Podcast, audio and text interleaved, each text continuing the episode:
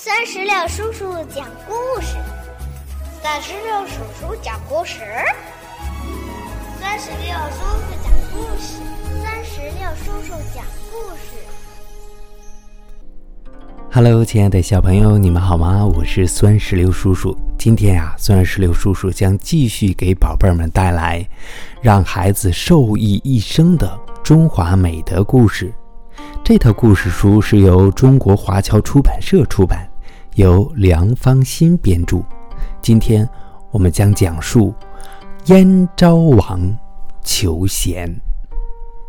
燕昭王是战国时期一位很有作为的国君，他一心想让自己的国家强大起来。当时，燕国有个叫郭淮的人。非常有才能。昭王听说以后，亲自登门拜访了郭槐。郭槐见燕王前来拜访，就诚心诚意地对他说：“大王若想成为一个成就帝业的国君，把贤人作为老师看待。”若想成为成就王业的国君，要把贤人作为朋友看待。大王如果虚心听取贤人的教导，恭恭敬敬地拜贤人为师，那么天下的贤人就会归附到燕国来。有的小朋友可能问了：酸石榴叔叔，什么是贤人呢？贤人就是非常优秀的人，品德高尚的人，有知识、有才华的人。这个时候，燕王听了郭淮的话，说：“嗯，我倒真想向所有的贤人学习，只是不知道先去召见谁才最合适。”郭淮对燕昭王说。我先给大王讲个故事吧。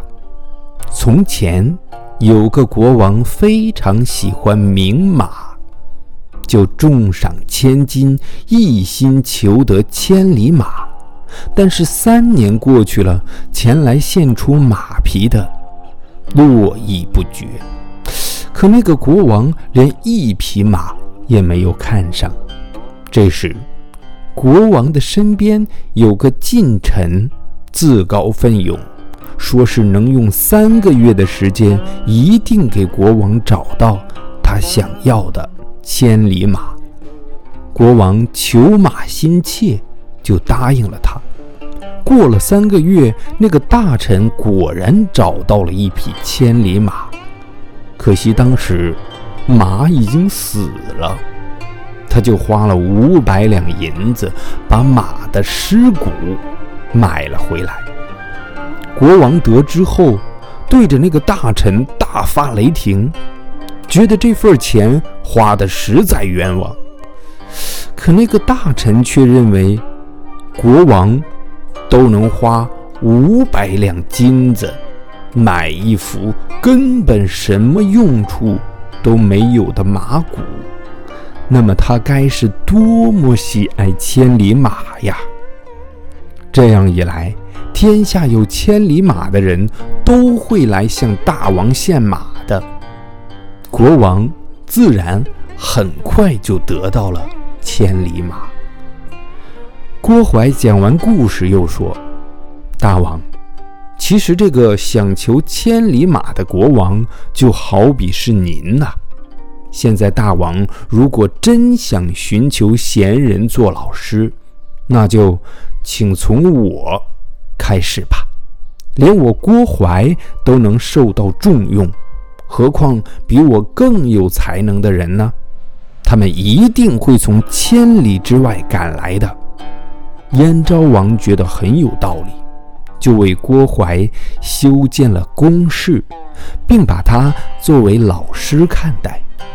这件事传开以后，很多有贤能的人。从各国前来投奔从善如流的燕昭王，燕国依靠了这些人才，最后终于打败了齐国。宝贝儿们，我国有句古话：“兼听则明，偏信则暗。”意思就是说呀，多方面听取意见，才能明辨是非。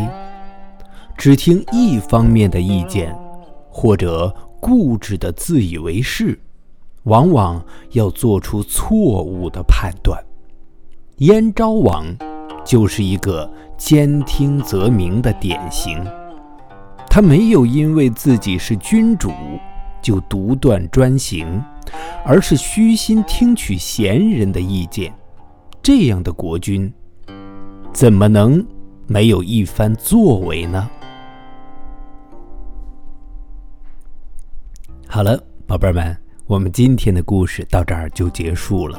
最后，酸石榴叔叔也想问一下你，在生活当中，有没有一件事是让你听了别人的意见做好的呢？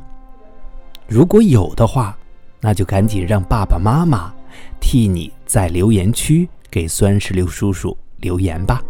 好了，宝贝儿，我们今天的故事到这儿就结束了。更多精彩故事尽在酸石榴微信公众账号。